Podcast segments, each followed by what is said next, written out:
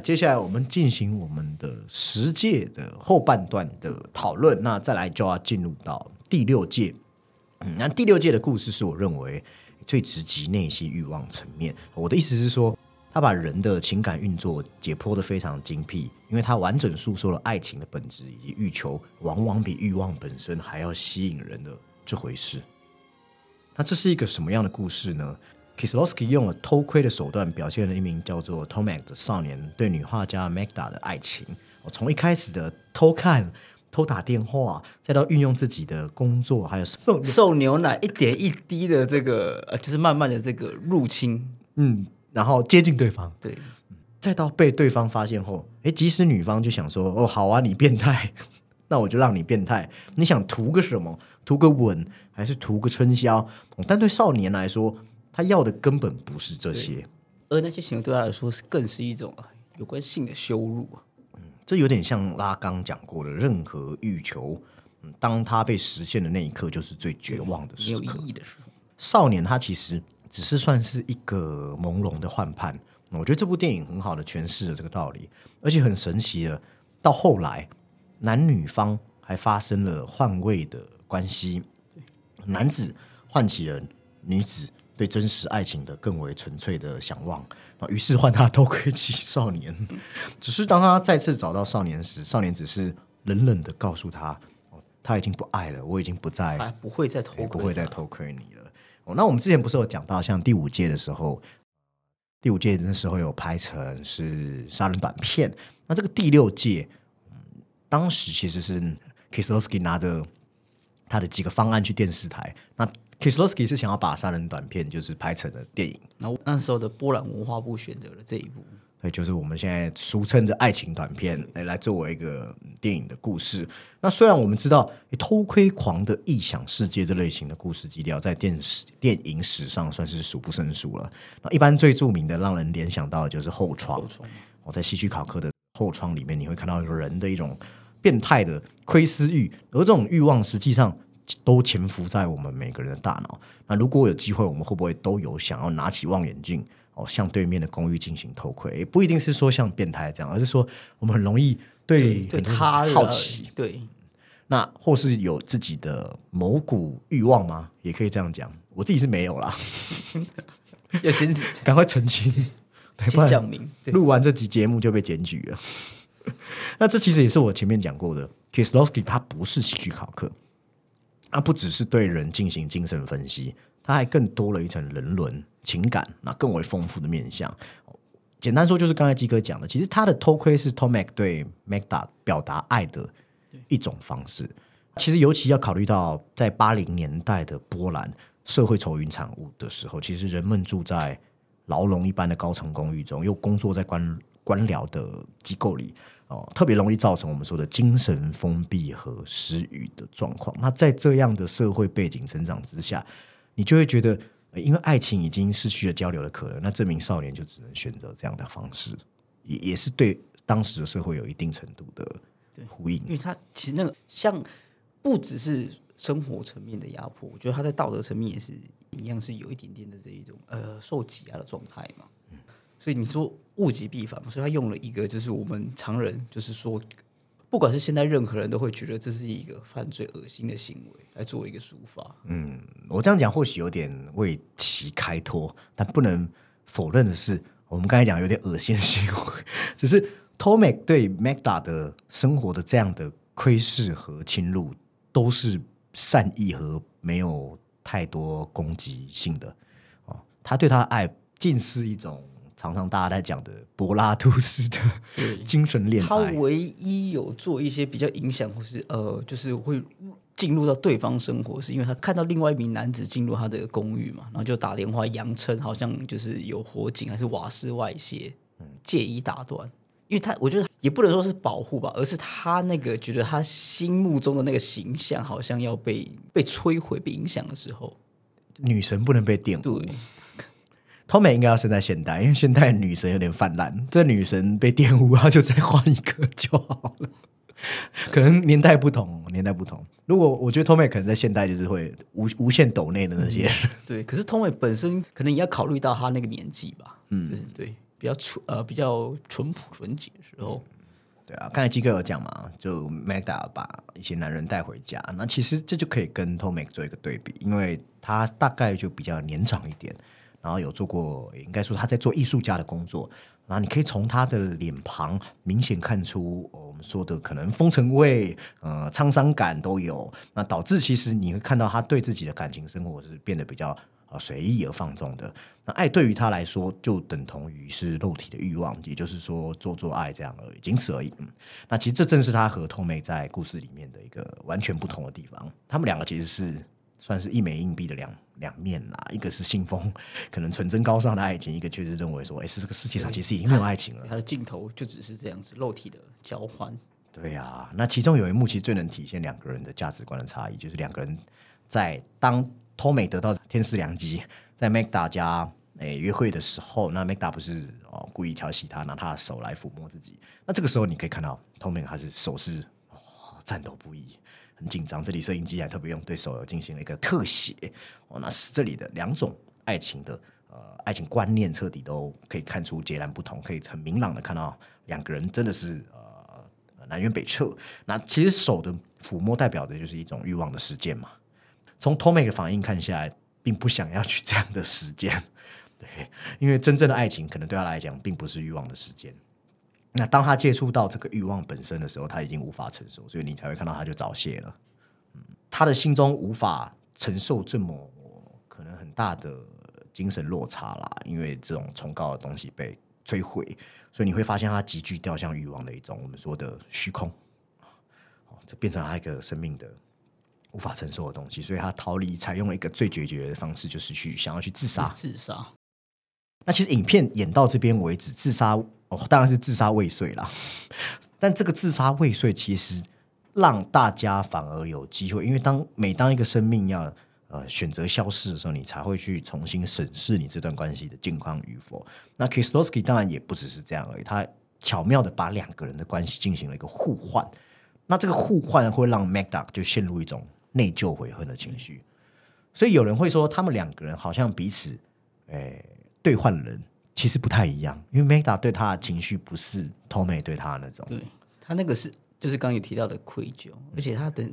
他也不是就是从自发性的东西，他是而是被 Tommy 影响之后，可是 Tommy 对他来说他是没有被影响，而是就是这一种比较纯呃就是这种爱。嗯，但有趣的是，Tommy 是一个纯真走到世俗。那这个女生，我们可以试想，她曾经也是纯真的，那可能被某个男人伤害，那从纯真走到世俗，再因为 Tommy 再走回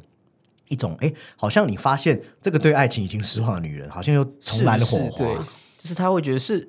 是不是有失而复得的那种纯真的可能性？好像他真的觉得说，哎，好像爱情还是有值得相信的地方，或或许他。本质上并没有真的喜欢 Tommy 这个男生，那他可能就会想，可能在这个地球的某一刻就会有一个这么纯洁的爱情。所以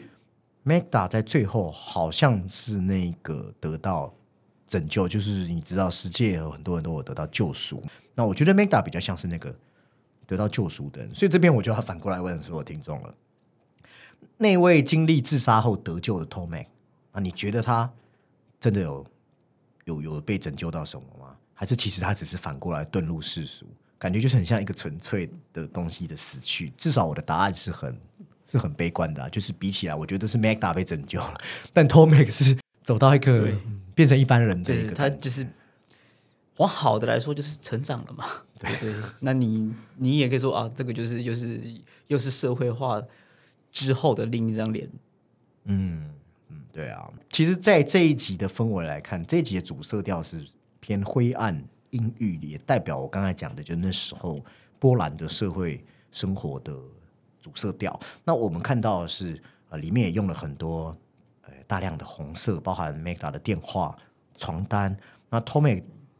用来盖望远镜的那块布也是一个红布，送给 Magda 的也是。红玫瑰，这都暗示说这两位主角的精神上都是如炙热的、炙热的火焰。明明就是牢笼般的生活，但是他们体内其实有一股是难以抑制的激情感嘛？对，嗯，对。那其实我们也可以看到，很像 Kislowski 的其他故事，这镜头下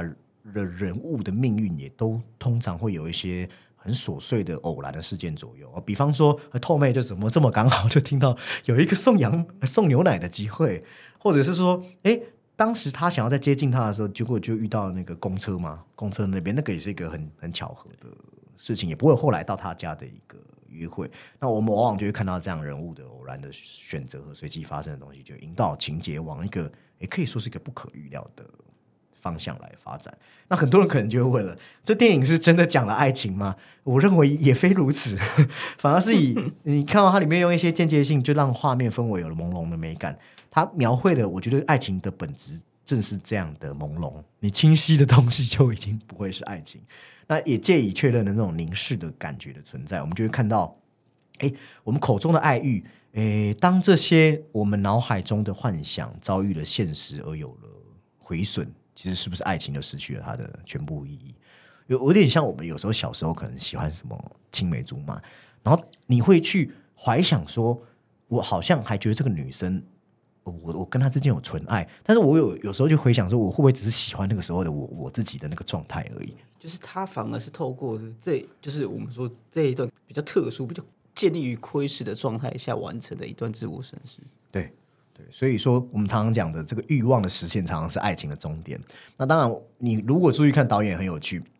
他用了那些主观视野的时候，两个人调转的时候，其实 Magda 的他的镜头不是那种纯粹的，他看出去的跟 Tommy 看出去的不一样，他是比较有局限的。所以我都会说他的视野是比较有社会化的感觉，就是会他会挑重点。对，那再用这种拉缸式的解读，就会知道说，其实爱本身就是一种匮乏。本来就没有持久满足的爱，导演因为难得那么的借重我们说的偏向呃精神分析的思路啊，影片中就出现了大量的镜像那很多对现实的捕捉也都是透透过借助一些透镜来完成，也造成了某种意义上的扭曲。那更探讨进而导向我刚才讲的就是这些不真实的。好，那影片。的本质也包含了对电影媒介本身的结构，也就是其实电影本身也跟他们一样啊，就是一场关于看与被看的游戏啊，然后也直白的铺露了观看的主体，也强调了我们有时候观看背后的适应的动机，对吧？所以我觉得，呃，Kislowski 其实也不是只有在讲爱情，也讲了他身为一个摄影，摄影的又会扯到说，可能是道德伦理，也可能是摄影本身这个媒介的特性。但是他又有意去阻止我们在这一层面的满足，就是阻断我们那项的嗯即时快感了嘛？包含就是我们常常讲的对猎奇，对对猎奇画面，因为你透透过这样的手法，但是你是你还是你可以看他们双方用这样的方式是触及不到所谓爱的。嗯，只是 Kislowski 的阻断就很符合这一届的条文，就是说不可奸淫，其实也蛮蛮蛮有意思的。那其实很多影评家也也还是会把这个当成一个爱情故事来。解读啦，哦，那认为说他讲的比较是一种没有回报、带有毁灭性质的爱。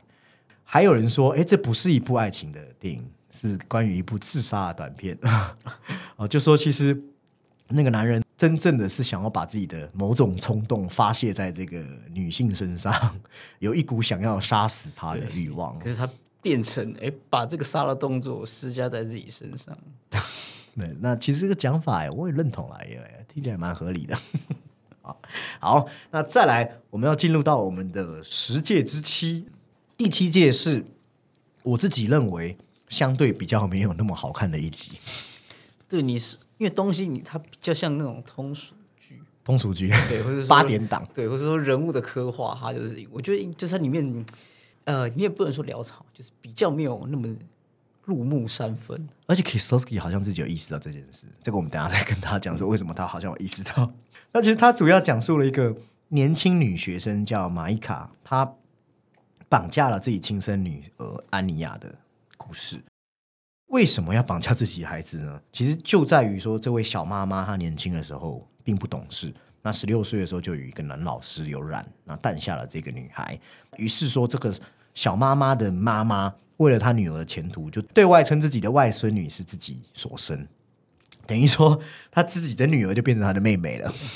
那所以那个，所以那个小朋友从小就是把这个外婆视为妈妈，然后自己的亲妈还一直视为姐姐。姐姐，嗯，加上就是我们刚才讲的外婆。她其实也在自己的这个孙女身上得到一种算是弥补式的满足感。可能当年对自己女儿没有那种母女的互动，的母女看起来是非常生疏的，而且他们这个争夺的这个过程，有时候你会发现他们是不是有点忽视了小朋友的感受，他们的这个争夺有点像是在伤害对方而已。对所以这就让那位小妈妈玛伊卡，她其实一直都活得很无奈，然后一直认为是自己的母亲夺去了自己的女儿，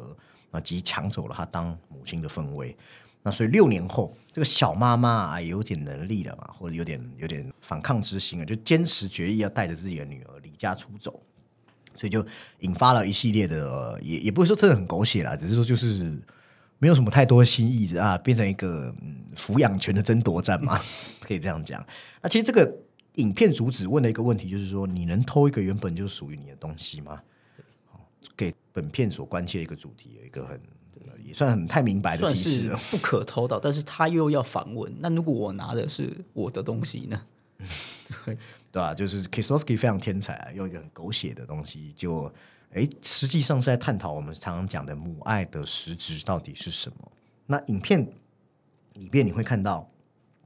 母女之间展开的呃小朋友争夺战，实质上包含了两层寓意。首先是这个女儿，如同刚刚鸡哥讲的，她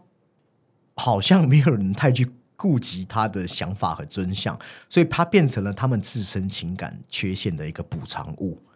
而具有了一种非凡的价值。等于说，小朋友成为了大人二次弥补的机会的感觉。那其实这种迷恋与人类长久标榜的一个超越性的爱混合在一起，就显示出了其实人性它很复杂的一个结构。其次，哦，这场争夺围绕的核心是抚养的权利，到底该归给血缘妈妈，还是抚养他长大的那个女人？或者是说相对有能力吗？对啊，因为就像我们讲的，其实马其实马伊卡她其实是生理学意义上的母亲，那这种本质界定模式，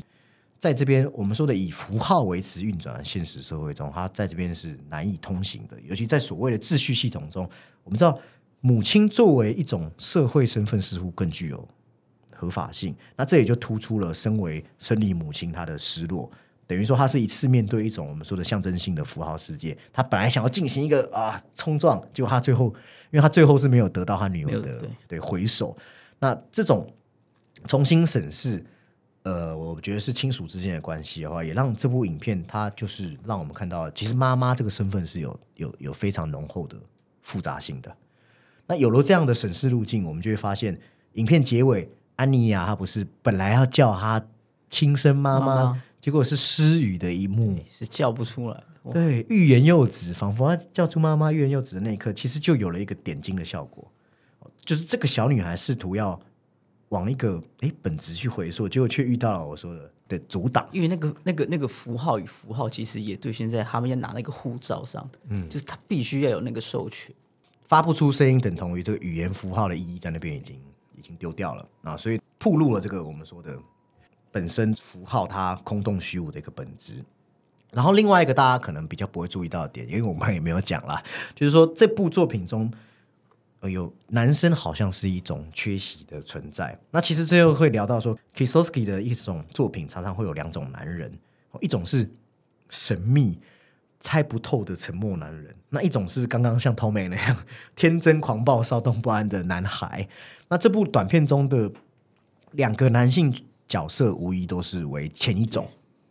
他们在那边，你都不知道他们有什么明确的一个非常的消极，而且他们对于消极不代表他的那个存在感很薄弱，但是他同时就是你知道也很薄弱。他们其实也是处于失语的状态，然后他们选择退身幕后嘛，选择退隐在后面的原因也跟这部片强大的女性力量有关。哦他们是个被压抑的，化作了一个缺席的现场。那其实这也就可以理解，这部故事就是要告诉你，呃，围绕在母爱这个事情上面的一个辨析，哦，也可以视为是可能是 Kistowski 在面对一种非常强大女性想象的时候，他他他老爷子内心的恐惧心理的一种 流露。你说都把这对把把把母性嘛，就是视为比较危险的。对啊，因为你看他把女性特质表现的很真实完整的地方，本来可能要凸显一些母爱的伟大，但是 Kieslowski 又让我们看到的是，你会觉得他是两个自我主义的人在那边，这两只母老虎在 就是在在冲突，对，对，就是他已经不再是纯然的爱，倒不如有多了我们常提到的那样的原始性，对，不可控的东对，西，有点动物本。非理性的，导演似乎就是有意识要让你看到说，哎，我这边没有要诋毁女人的意思，只是说会不会女生身体里面都有一种啊，这个某种的某种的这样的恐怖的模式会被启动。那这也是我们会讲的，诶，往往大家可能会说母爱很伟大，但是这边 Kieslowski 难得让大家看到母性的两面刃。那在这个第七集的视觉风格上，也当然，他因为每一集风格不同啊，但他自己也有他独属于他自己的味道。哦，那只有开场的画面的风格和其他集是比较接近的。那这部电影呢，具体而言，它给了他们比较明亮的调性。而且他们终于远离了那个集合式的那个住宅。嗯，最大的问题不是说它狗血，而是因为他选择用肥皂剧的方式，那肥皂剧就会有一种两极对比鲜明，那你会觉得人物就会比较脸谱化哦，包含严格妈妈好像就长那样，消极的爸爸就。我是无能的这个男性，就该是这样。那我们刚才不是说，或许好像 Kieslowski 自己也意识到这一步是相对薄弱的，所以为什么我说他好像自己也有发现？因为是命运天使的角色，他没出现，他没有出现，哦，也看得出来，或许也可以我们反过来想，Kieslowski 他在这一集要讨论的，就可能就真的只是一个针对一个身份关系上的处理。那回到那个命运天使每次处理更宏大，就是对人类命运的关照，那当然在这边就会相对的削弱了一点点。好，那再来十届的第八届，不可作假见证陷害人。那这第八集啊，他很深刻的去嗯探讨了波兰与犹太人的关系啊，也与十届的其他电影有一些不同。等于说，这个道德的故事，它不单牵涉到生存的环境，它还要，就是因为它毕毕竟是要回溯一点历史嘛，好像也是唯一一部去处理这样的呃，可能国与国之间罪恶感的啊、毕竟也牵扯到你知道纳粹的相关议题。对，这毕竟会比较敏感。那往往就和大家想的一样啊，牵扯到这样的议题，你在观看的途中就能或多或少感受到全片本身就是一直压抑、沉重。开片以来至少长达五分钟没有对白。最开始你只是看到大手牵着小手在冬季昏暗的街道里面步行，只有看到这牵着的手还有昏暗楼道的特写，看不到任何人物之脸。那这个故事是讲述什么？它其实描述了在一九四三年的时候，华沙就波兰的华沙，曾有人要求一对信奉天主教的波兰夫妇成为一个犹太小女孩的教父母。那他们如果答应了，这个女孩就可以因为成为天主教徒而免于被送往集中营对纳粹集中营。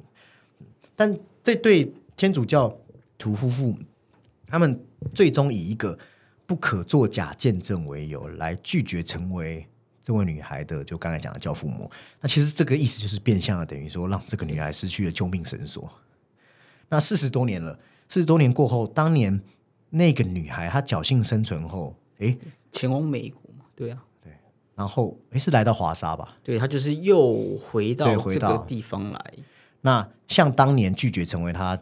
诶，这教母的大学教授，对，因为教母也是成为一个成为一所大学的教授，然后他们两个好像研究的这个题目是蛮颇为类似。对颇为类似，那有有交集的，他讲述，然后也询问了，想要知道当年到底发生什么事。那之后我们才知道，这个小女生她当年幸存的原因，是因为她后来有跟其他波兰人待在一起，就刚才基哥讲，跟他们去了美国。那得知了，诶，这个小女孩，我当年拒绝的小女孩逃过劫难，也让这个教授就是 Sophia 她卸下了内心的包袱。然后也终于有机会，我解释说那时候因为战争情势，为什么？为什么不收留他？不收留他因为其实对索菲亚来说，他一直很纳闷，因为这位这这不是一对不善良的天主教徒夫妇，他们救了无数的需要被拯救的人。但就是把我拒于门外，对，为为什么呢？么？因为死小孩，就要唱《金包银》那首歌 对？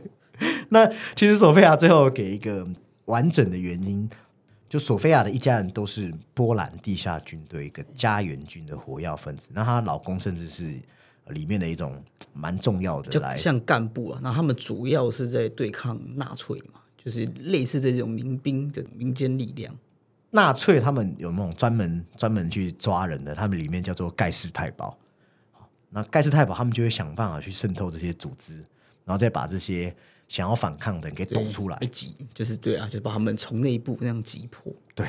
那当时他们就收到一个线报说，这个带着小女孩来，呃，想要请求帮忙的这个男人，男人啊他疑似是个通敌者。那索菲亚因为担心整个这个波兰的抵抗行动会遭受到重创，所以就只好忍痛拒绝去帮助这个小女孩。哦，意思是说，大家可以这样想啊，在索菲亚的心态中是觉得说，如果我收留这个孩子，那如果他带他过来的男人是个会背叛人的人，那可能我们这边会全灭。就对他来说是一个火车难题。嗯，就是可能因为救了小女孩一个人，结果毁了上千人。对，可能他不只是他们所谓这个民兵组织，那之后的纳粹还还会有更多的暴行，牵扯到更多的人。他当时可能是抱持着这样的想法。所以很有趣，就是说他说的不能做假见证这件事本身又还是个谎言。对，就是真正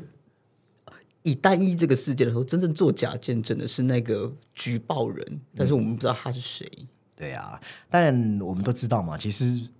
人生在世，难免你要一个人面对这么多的偶然的状况，然后一生要做到不说谎，也是真的很难。何况他们是一种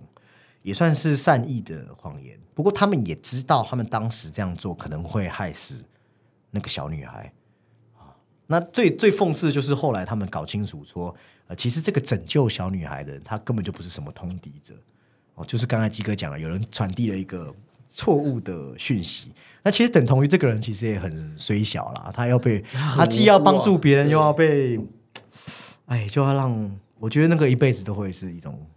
对好心被雷击，对他反而没有得到真正宽恕的。对啊，对，只是很多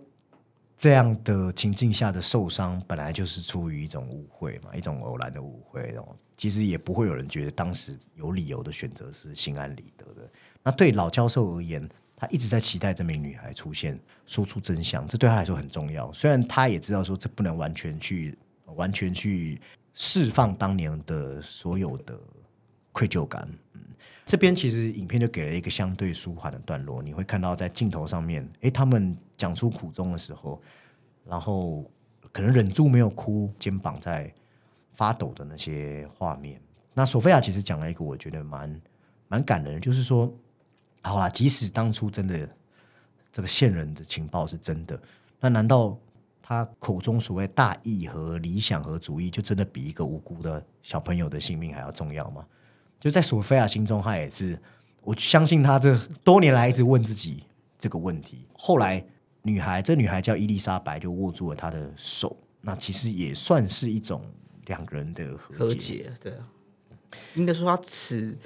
此行回来就是有带着一点和解的可能。嗯那这部片子 Kieslowski 要探讨就是说，你看当环环境啊，可能那时候的纳粹的苦难，那在这么多的呃不得不的情况下，其实人终究得要去相信很微弱的人性的光辉，那也要相信说，哎，自己的信念，即使面对这种刚才基哥说的电车难题，那你最终还是要选择可能饶恕与原谅，你内心也才会就是宽恕嘛，对啊，对，但这但这绝对不就不单单只是一种二元批判嘛？我们一直一再强调说，你不会说因为他没救了他，他就是个坏人。对，因为你要试想，就是你知道那个时候的世界是非常的，就是处于一个重大的一个十字路口，对于那段历史来说是有很就是很复杂的因素。对啊，要考虑到不同的时间点，你可能也会因为不同的时间点，哎，或者是当初你觉得不合理的事情，在过了多年后，你觉得这边又是合理的地方。哦，所以这种事情就像故事里面。呃索菲亚和伊丽莎白他们都没办法解释说，诶，可能为什么有些人他可以当那个拯救别人的人，为什么有些人就是那个没有被没有被救到的没有没有被拯救，甚至是被诬陷的人。那其实就是在讲人也只能尽己之力，也也一个人没办法 救到所有的人嘛，就像辛德勒名单一样，他也只能尽自己所能，能够救一个是一个。嗯，那其实 Kislowski 在这边用了很多的画面告诉你，就是我刚才一直在讲的，有些错误它无可挽回，但是你只能接受。他用了一些镜头来表达，比如说你会看到索菲亚的家里有一个一直弯着无法摆正的画框，那里面还是放了一个是那个会瑜伽的人说，只要练习谁都可以做得到，还有这样的一句台词。结果索菲亚告诉他说：“哎，抱歉，对你不行。”其实暗指说你已经犯下的错误已造成伤害，他他是没办法挽回的。虽然你可以宽恕，但是它发生的就是发生了，它就是会存活在你的那个嘛，有回忆，它没办法。硬硬搬搬回去，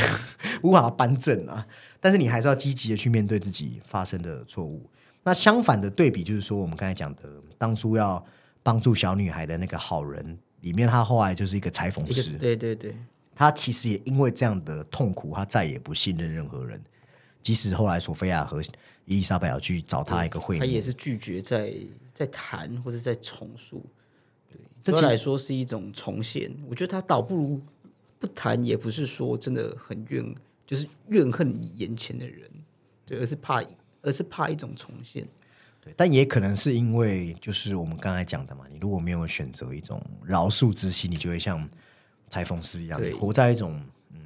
一世孤立、要一世独立那样的无无法再与人互动的的一种感觉。那在这第八届，其实哦，和前面的一些。呼应包含一个是第二集的故事，那另外一个就是后面我们会聊到第十届一个邻居收集邮票的近乎狂热的集邮者，对你就会看到他其实 Kistowski 这这难得几集中会有一些奇妙的互文关系最终他讲的其实是道德困境，它也许本来就无法概括成我们想要某种一概而论的定理，那可能你也不需要太过愧疚，或也不需要觉得自己真的无辜。我们每个人做出的选择都是由当时的情境所做出来的决定。那时过境迁之后，你可能去面对自己的错误，也可能去回头审视自己当年的一些事情。那最重要就是，哦，如果大家都是带着善意而来，那最终我觉得原谅都是一个最好的、最好的出出路或出口。好，哎，故事快来到尾声了，因为我们接下来就要讲到第九届的故事。这个第九届啊。这故事探讨了何为夫妻之道。那里头，从一个外科医生叫罗曼，他告诉自己的妻子汉卡说：“哎，自己已经被呃诊断成一个性无能。”对，他劝说：“那你干脆跟我离婚好了。”但是他的妻子还是信誓旦旦告诉他说：“哎，其实夫妻之爱存在于心里，而非两腿之间。”是的，没错。这个台词写的蛮好的，但是尤为讽刺。接下来，对，接下来。诶，有一个比较大的原因，是因为这罗曼还是对自己没有自信嘛。即使老婆这样告诉他，那所以他后来就会开始去监听他自己老婆的电话，从从电话开始嘛。嗯，那哇，这不得了了，这才发现说，哎，这老婆也在跟年轻的男人约会，甚至还会跟踪他，然后痛苦的倾听他们交换的声音。就是他发现说出那句话的同时，他早已就是在。在那个当下之前，他早就已经跟其他男人有暗通款曲。对，只是他老婆并不是说诶说谎骗自己老公，可能只是满足自己的一些性上面的需求嘛。那后来他也决定不要再欺骗丈夫，然后也想要跟情人分手。只是后面一连串的误会，让这个罗曼医生他决定自杀。那也也是哦阴错阳差之下，让他又。捡回了一条小命，然后两人又回到哎，可以说是正轨了。嗯，好，那这一则故事当然就是主要环绕在夫妻之间的关系，那特别是在妻子出轨啊、偷情的情妇这些，还有这个丈夫对妻子从怀疑到一个绝望的过程。那故事看似是聚焦于婚外情或外遇这类婚姻八卦事件，但事实上这也不算是这部片的完整的一个主题。那能够点睛这个故事要讲的，我觉得是里头有一个诶和那对夫妻没有任何关系的一个年轻女病人，就是罗曼医生的病人，她的那一段是 Kisowski 精心构思的一个问题核心之所在。那这个年轻的女病人，她就是奥拉，她在康复的时候，去对自己的医生，就是刚才说的罗曼医生说：“我恨你。”哎，这个遇到奥克拉，这个方案现在就会被留负评。那因为罗曼把他救活了，那对奥拉的观念就是你让我活下来，你反而让我重新有了更多的欲求。哦，他想可能想成为歌星，有许多歌迷，那这样的欲望反而也让他重拾痛苦。那毕竟其实人在没有时只想得到，那得到后却又想要得到更多，这就是人类犯贱的地方。就如同第六届爱情短片讲的嘛，欲望它本来就是永远难以填补的一个深沟而。且这也是可能人就是你的虚无虚弱，反而就是因为你的这一种欲望。嗯，包含他们在夫妻关系之间，也是因为欲望才渴渴求，才造成他们的关系上面的生变嘛。但是当然，这部电影也不是告诉你说，诶，这个人就不要有不要有任何的欲望，因为你可以看到说，打从罗曼被医生无情的宣判说他有这个无药可救的性功能障碍之后，那之后啊，我们就看到罗曼的所有种种举止都是忧心忡忡啦，陷入一个没自信、郁闷、挫折。其实导演也很刻意说安排说，哎，你看吧，就是因为哦，就是因为我我我我我就是起不来了，所以遭到了老婆的背叛。但其实这个导演好像也是故意要让你有种错觉，就是说，哎，这一切的错都是发生在老婆身上。哦，如果他没有背叛这个夫妻，可能还可以继续还可以继续对，对，只是就是说问题核心的，真的是像大家想的这样吗？其实这就是这个故事最难解的地方。我觉得 Kieslowski 巧妙的技巧是在于说，他一方面引起你的误解，一方面要告诉你说，其实这个误解反而加深了我们的探问。就是人与人之间的问题，是因为关系上遭到伤害所致，或是啥或者是在于说人自身深不见底的欲求。那他把这个矛盾扩大到关系网络，所以你会发现，我们看到的是他老婆也会感受到他先生身上那样的呃，我们可能说的是负面能量，甚至是甚至是一些嗯导致有有一点就是那一种心电感应上的对交流，因为他会一直在那个两人面部上做一些特写的交换。对，就是会得到一种匮乏的感受啊，包含说很多关系之间其实都是都是这样。在她老公呈现的情绪，我们所能够用的两个字，大概就是像是嫉妒吧。那种嫉妒的感觉，反而会造成夫妻关系永远哦，即使啊，即使她今天今天她的影片呈现出来，结果是她根本就没有外遇，但是在她老公的脑海里就会一直觉得她是外遇的状态。哎，那其实这部片的很多很多地方，呃，包含它的摄影和剪接技巧，也是一直一直去强化这一部分，包含可能用镜子来作为一种反射或关系分割的隐喻。哦，你就会看到摄影机要透过镜子的分割作用去表现出这个夫妇两人的貌合神离。那摄影机要捕捉就是他们婚姻破裂的种种迹象。哦，比如坐电梯去他们公寓的时候，灯光不是照在罗曼的脸上，是照在汉卡的脸上。还有，当然比较深刻的一幕，则是罗曼躲在他汉卡母亲的公寓的时候，衣柜的分割和光线的透露也是像一面镜子一样。还有他们在浴室谈判的时候，两个人在镜子前面相互照射，也仿佛是要揭示彼此的内心世界。我觉得这个主题其实与我们刚才前面聊的第六届有一点点类似。当然，也不是说，也也不是单论通奸之轻重，反而是要让你看看夫妻关系和欲望之间的，就是一个夫妻之爱要怎么跟欲望去做一个平衡。所以他就会用那个年轻女病人来作为一个影子。那个年轻女病人就觉得说：“哎，我我本来只是想要简单和平淡的生活，对他来说这些就已经够了。结果我有好的条件，我反而会因为我没有把我对音乐的天分幻化成对，对而而变成说这是一种对我自己的恶度伤害。那影片的开始和结束围绕在这样的谎言、猜疑、不信任和伤害，那结尾则是从死亡中回来，得到珍惜、谅解与复合。我觉得这也算是很难得的一种，也也可以算是正面的正面的结尾吧对，。也算是证明他自也算是自杀未遂。那他们也从反而外遇之后，然后又这样的貌合神离，又回到了这一种，你可以说合一吗？对啊，嗯，到最后人经历过生死一瞬间，好像那个时候就超脱了我们刚才讲的纯粹的夫妻关系和欲望之间的拉拔。那也真正去让两人的心灵去有一个连接连接起来的可能性，或许也是 Kieslowski 要探讨夫妻的这种光明乍现的那一刻。就是他不只要就是很单纯的这种灵肉，可能还要更上一层，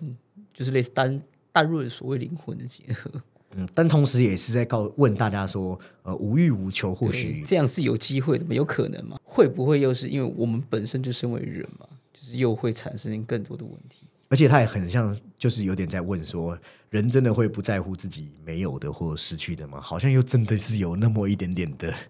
难处。好。终于来到中曲了啊，也就是第十届十届之时，十届本身的名字就是十届，所以来到的十届了。好无聊，好无聊，这个有点露出一个不太想理我的表情，可能是因为我们录音录太累了。你这个是十戒先行啊，不行啊，对，十戒先行啊。那十戒的标语就是不可贪恋他人财物。那它以一个哦截然不同于这一系列的调性结束，最后一集是比较偏向一种黑色喜剧，或是有一点讽刺剧这样子。对，去讲关于人类的执念啊、贪念啊和自以为的一种讽刺。那在影片中，我们看到了许多的导演的新鲜的尝试啊，但是当然还是继续延续说，他我们人在一个欲望啊还有生存困境下面的一个追问的姿态。那故事它有一个老人的。去世开始，那这个老人他曾经在第八个故事有出现过两次。那在当时他还得意洋洋，像刚刚讲的第八届的索菲亚教授展示出他最珍爱的邮票收藏品。那在这个故事的开始，他已经原籍归天了，没错，安安然的对躺在棺木里面。那影片里没有交代说他是在死后多久被人发现的，但只有一个细节哦，我们会看到他养的几条金鱼都已经饿死，而且开始腐烂臭。这样的一种如此孤独死去的方法啊，你会想说，那他也应该是个孤苦无依的独居老人。诶，但不是哦。事实上，他有家，而且他还有两个儿子。那可悲的是，当葬礼一完完毕，这两个儿子去他老人家的住所收拾东西的时候，他们还会在爸爸的楼前迷路，甚至不知道他爸这样的疏离，对。也进不去他那个防盗门锁。那通过大小儿子的谈话，我们知道造成这种疏离根源，是因为他们不理解父亲为什么对像收集邮票这样种这么执迷，对这种占有欲为什么他的这一种对邮票的欲望可以取代他人生其他啊更重要的东西。对啊，在葬礼上不是有那个主席的悼词，就说他为了这个令人尊敬的激情，都已经奉献出了整个家庭和事业，他的。收藏癖好可能填补了某项空白啊。那我们常常讲啦，收藏也不是什么坏事，只是你一旦影响到你自己的家庭和人际关系的时候，它可能就会造成你的一种困境。那很明显，影片人是要以十届很常讲的欲望和激情的主题，哦所带来的副作用作为一个切入口。由于不同人所持有的各种不同的态度，然后把一项纯粹的爱好变成又变成了一个伦理的伦理的探讨。那 Kisowski 就通过这样几组人物，强调了专注欲望所带来的一种困惑。那值得注意的是，在这个故事里，他没有要对这样的专注进行置评，因为老人也不全然是那样被塑造成迷失在疯狂状态的的的的那样的失心疯的。把他描述出，就是你知道，他没有做出过于出格或伤害他人的事情，你可以知道他很有。执念嘛，我们想看的就是，呃，可能导演想看的是他的这一种根源是什么嘛。而且相反，影片也反而在几处细节有展现出这个老人还是我对他家庭重视之处。比方，他有收藏着他小儿子演出的各种简报。那还有第八集有通过这索菲亚的之口提到过，他其实也很喜欢向别人展示他孙子的照片，也体现出了他老人家对家庭的态度。还有他对家人关系的一样一种渴望。那至于为什么他好了，他既然在意这些东西，为什么不去稍微收敛一下自己的，收敛一下自己的？我们知道这个可能恰好是造成这个家庭困境的一个根源之所在嘛？为什么不把它收拾收拾呢？那其实就像 Kieslowski 有讲过的，对于这个十诫，我们看下来的十种诫命，哦，人们违反它的几率远远大于人们对它的指对，引没。错。就是他说，他甚至是有提出，十诫里面的这些戒条，在任何人你你可以说哲学或是道德观里面，几乎不会有人去质疑它，但人们就是会去触犯它。简单一个讲法就是，大家都知道不可以杀人，但是我们打开新闻，还是会看到有人被杀死。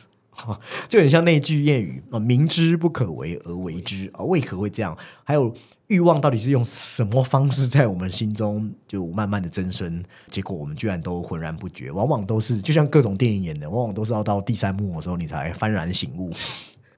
我觉得啦，里面你会看到说，收藏家的一种态度，就是我人生花了这么多时间去做这件事情，结果我很担心我后继无人，那是不是我收藏品就会在死后散失一空 啊？那对于这个老爸爸来说，他也觉得说，哎，我这个两个儿子就是那个、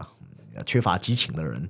所以他们本来两兄弟是不能理解说为为何为何会爸爸会这样嘛。后来甚至有人去拿着说他老爸生前欠下来的借条去找他们，那那儿子就觉得说，哎，你玩收藏玩到都有借条了，哎呀，那是不是不太好那？不然就就把它出清掉，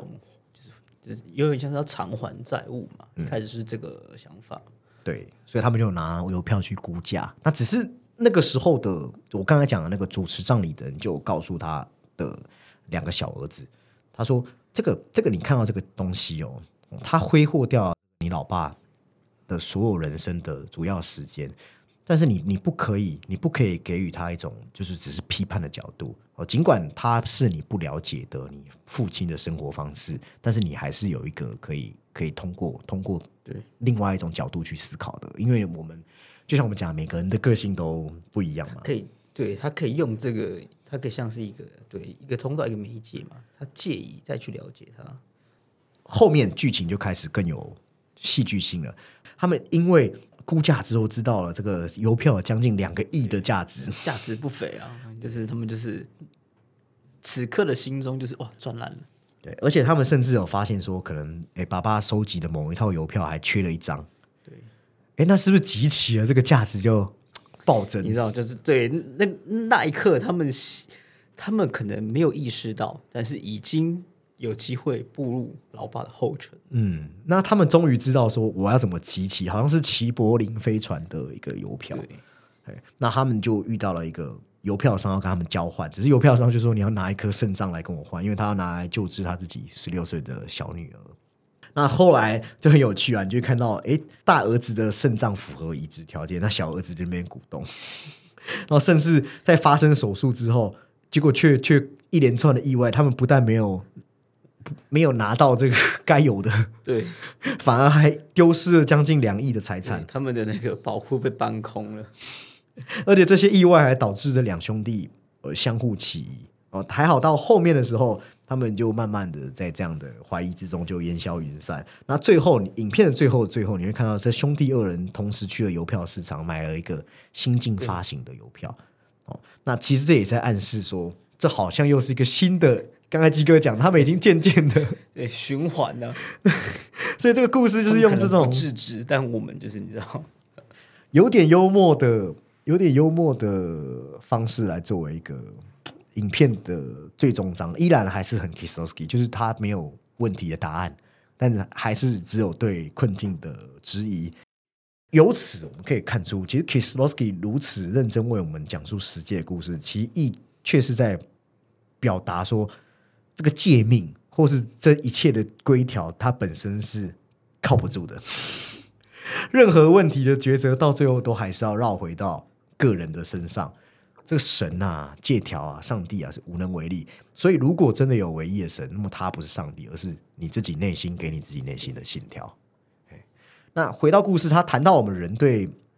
物的欲望，或是这个特别的收藏，我相信其实每个人应该也都有过这样的事情或。多或少会想要对一些想要集齐一些东西吧。对啊，但是大家可能不知道，像鸡哥是那种家里要维持的极简主义的人，就很好奇，那鸡哥这样会不会也有那种收藏的收藏的癖好啊？就是小，可是我觉得这个是小时候吧，就是小小时候当然会转转扭蛋啊，出出钢普拉，可是就在某一个时间点，我就对我都把它给出清掉了。啊，啊，那其 Summer 其实也有玩一些公仔，现在进行时。现在进行是不是？我怎么自己都不知道呢？你不是有公仔吗？有 啦有啦，想装傻一下。那有我们两个的差异，你就知道，其实每个人对一个事物的激情，每个人的标准啊本来就不同哦。不过它里面可以牵扯到的东西，已经足以聊一集了。包含有时候我们可能真正喜欢一个事情的时候，你可以请出你自己的热情，我觉得是没有问题的。但是有时候我们可能在这个社会上，我们很想要、很想要某个东西，那只是因为一种稀缺心理而已，或者是有时候只是为了要社交需求。是一个可能是弥补吧，它有时候会融为一种很符号化的物。对，就比方说，呃，iPhone 一代出了一代，那有时候你是真的想要那个最新一代的手机吗？就是你好像就是你知道现现代的手机可能它有非常强大的这些功能，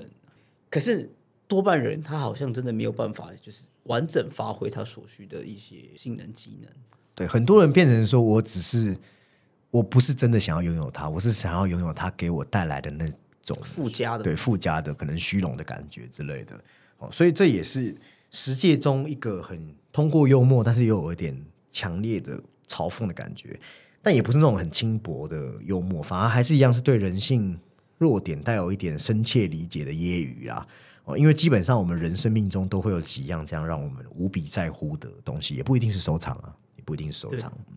哦，对，你说每个人都是自己欲望的囚徒啦，都会有一个可以激起你某个人欲望的某种物体。哦，那我们本来活着就不是只是要去说、哦我不要欲望，反而是你要去我刚才讲的，你要对自己诚实。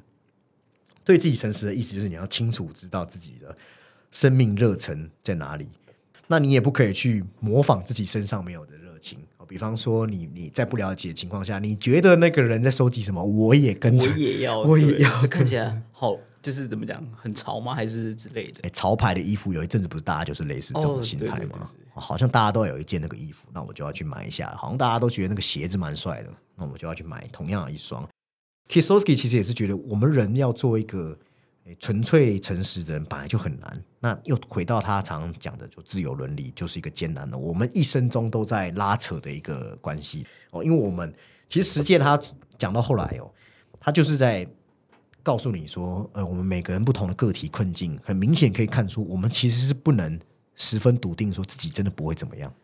哦，你不会说我我这一生都很很不会做错事，不会很崇高，我永远都很诚实。就是你的命运之前不是这么的，不是这么具有主导性的。你会发现都是要经历破碎的。你你看刚才那个会去救犹太，会去救那些可怜的人，他们够善良了吧？那如果他们早早就跟你讲说，他这辈子都不会做错误的选择，因为我很善良，那他不是就自己打脸了吗？我只是打个比方，他当然没有这样讲哦，或者是说听到自己老公，呃，因为你很爱你的老公，然后你听到你老公性功能障碍，你就说，我我我愿意，我不会背弃我的老公。但是事实上，呃，往往我们真的面临过了很很实际的状况的时候，没有其他出路的时候，你才会知道说，其实我们人是很难去把握自己的欲望，因为我们的欲望在脑海的想象实现是很多样性的，你没有办法去预言说哪一种的可能性是自己的的一个最后的样貌。十界之所以有它的这种神圣地方，就在这边。对啊，因为你终究只能走一条路嘛，有点像是之前我们有讲过米兰昆德拉的一个小说里面，人人只知道一重选择嘛，你你只你只通往一条路，你只你也不能同时把所有路都走过。那当然 k i s l o s k i 也走了一个在最后一世界走了一个很特别，他比较没有尝试过的讽刺剧或这种黑色喜剧、啊，对黑色喜剧的领域。当然，我们知道在蓝白红的时候，他又拿出来做了同样的尝试。嗯，那虽然他先前都在描绘那些共产社会现实的时候的那样的很谨慎的感觉，但是、哦、在这边就反而是多了那样的在阴郁表面上的一种怪诞和荒唐的感觉。那我们在看最后这十届的时候，其实这部片的风格配乐反而简约到了很很简很的很简单的方式，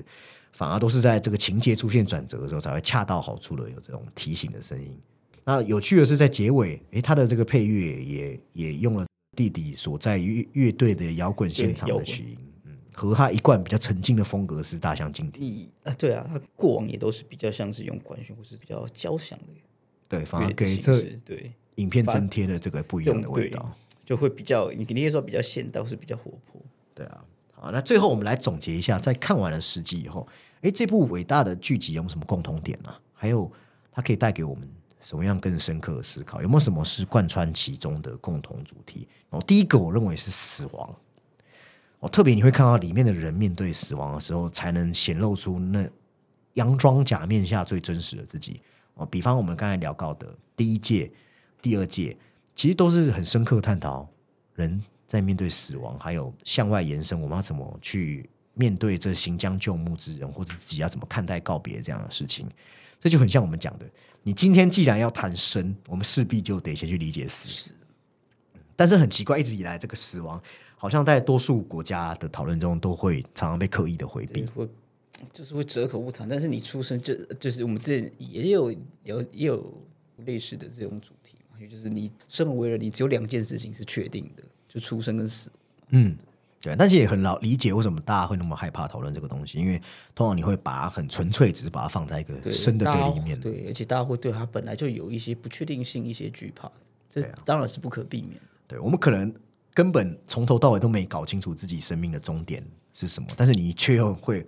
无比渴望想要无限延长自己的生命，一直走下去，这就是人嘛。那事实上，在规避死亡的过程，诶 k i s l o w s k i 在描绘这样的人的特性的时候，你会发现，诶，你看像人就会试图去得到一些权威话语的认可，好让自己得到安全感嘛。比方第二届就会一直问自己的医医生，生对。对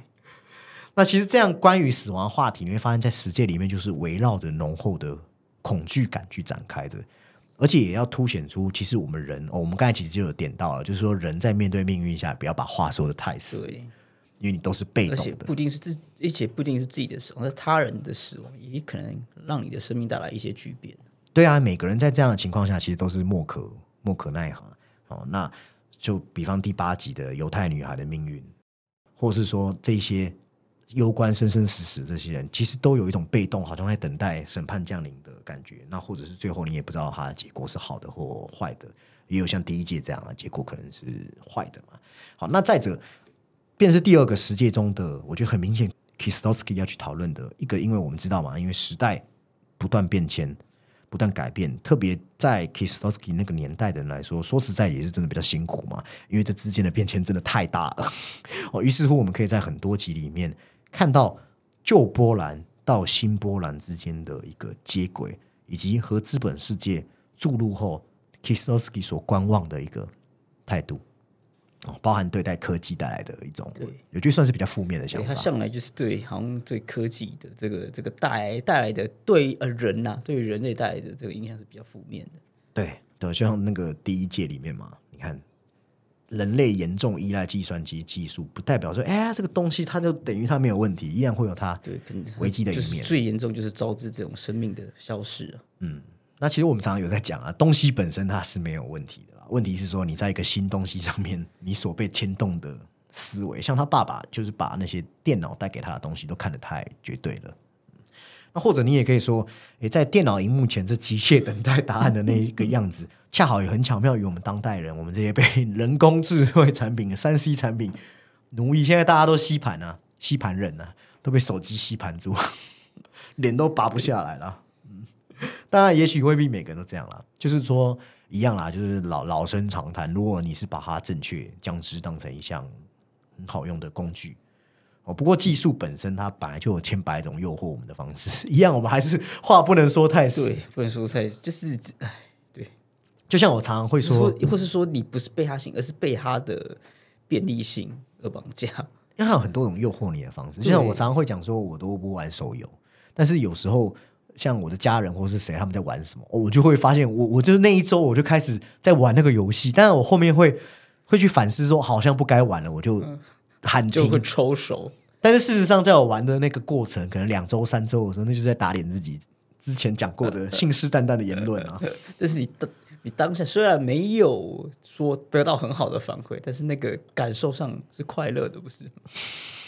啊 是这样，是不是？你这样会让听众会会误会我们的我们的方向。没有没有没有没有没有，你把它当做是可能收集公仔这样就好，你要啊有适度，但是你不能就是啊聊 k 对，倾家荡产这样。对，那再来还有一个，我觉得也是十界中最明显的特征，就是你很确切感受到导演的眼睛好像就是正看着他们哦，也不是说很冷眼旁观，也不是说完全就是一个人需要你去敬畏的上帝视角的感觉，反而给我的感觉是怜悯。啊。他面对一个灰暗世界，他是先把悲观不好的都去做一个试想，也正因如此，所以他才能知道说，因为你悲观的东西就看完了嘛，你才知道光明的路会是什么样子，所以你可以清楚感受到影像中哪些地方又留存着他的悲悯之心，就真的可以彻底让你感觉说，哎，这部片有，你可以感受到温暖这个词的含义，或者是真正的关心本来就不是告诉你应该怎么做的一种自以为是的说教，哦，更多的时候有点像这部片，就是劝导、提醒或切莫继续向深渊滑落，提呈现给你看，对对。但我不阻止你，我只是很遗憾你选择了这样的决定，就是跟里面的那个命，就是会出现一个天使一样，就是他不会阻止，不会鼓励，但我们就是看着导演呈现了这样子，那你怎么决定呢？就我没办法接住你，但或许在影片的另一种可能性，我可以给你一个被接住的机会。我觉得第五届就是关于杀人的那个，就是跟典型案例啊。你看，包含青少年杀人的时候，他也曾经跟那个天使有相识过。一一眼瞬间嘛，那对方仿佛好像是在最后他要坠入深渊以前，想要拉住他，然后微微的摇头，告诫他说：“哎，你不要杀人。”但之后我们就会看到男主角的眼神有变化，是有犹豫的哦，他对自己接下来行动是摇摆不定的。这这之间你会觉得说，导演好像是他有一种力量，他是在否定，他是不希望他拍的这个东西我们不希被实现的感觉。对，所以。通过这些影像，你会发现 Kieslowski 其实也是在启示观众说，无论我们经历或从事何种事件或行为，其实始终会否都有一种神秘的力量在介入我们的日常生活。当然，你可以用很简单说这是命运，你也可以说是潜意识，或者是你的成长成因啊、家庭背景啊、家人、朋友、情人。我觉得它就是涉及到。世界的可能诸多层面，但是你又无法去确切说它是什么原因造成。你如果真的要找一个理由去定罪他们任何一个人，都是难以辨别说，只是用一个理由去给他们给定罪。对，因为你你定的那个就是果而已。对，所以值得我们注意的，就最后还有一点就是，你会发现说，每一部影片它都是从人群中一张很普通的面孔展开的。